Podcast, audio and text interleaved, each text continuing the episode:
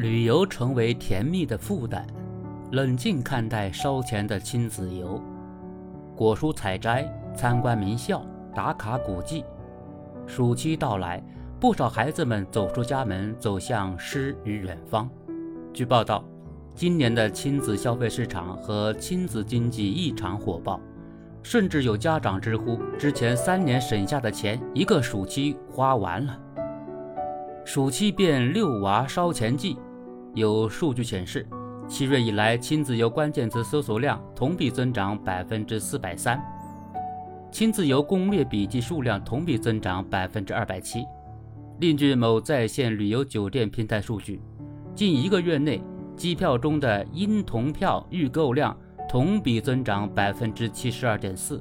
预计国内有两百万儿童游客在今年暑期购买了人生第一张机票。出行热带动消费热，网上不乏家长晒出暑期账单，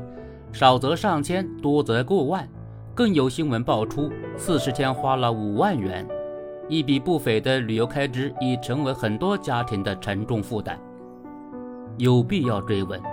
家长为什么大把花钱催热亲子游？答案或许是多方面的，比如作为疫情防控平稳转段后的第一个暑期，许多家长希望孩子们能够走出家门，开阔视野，课本游、博物馆游、研学游等新玩法持续走俏。再比如，一些家长对高质量亲子互动有强烈需求，寄望于在旅途中加强彼此了解，亲子游正是绝佳的选择。加之各大酒店、旅行社推出形式各异的消费场景与旅游产品，无疑为不少家庭减轻了做行程规划的烦恼，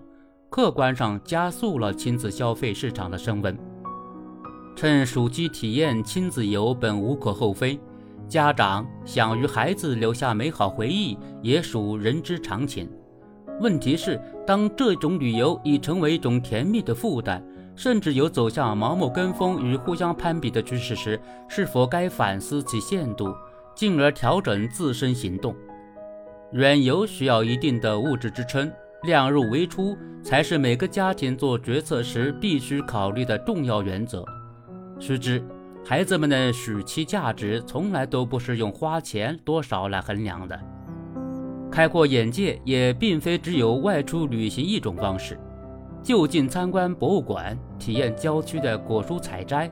各式各样的学习场景可视作远游的平替，亦能在某种程度上满足家长与孩子们的多元化需求。当然，对于那些旅游负担在可承受范围之内的家庭来说，目前市面上的亲子游产品仍有较大的提升空间。对比多家旅行社，不难发现，其提供的绝大多数服务还比较粗糙。缺乏一定的互动性，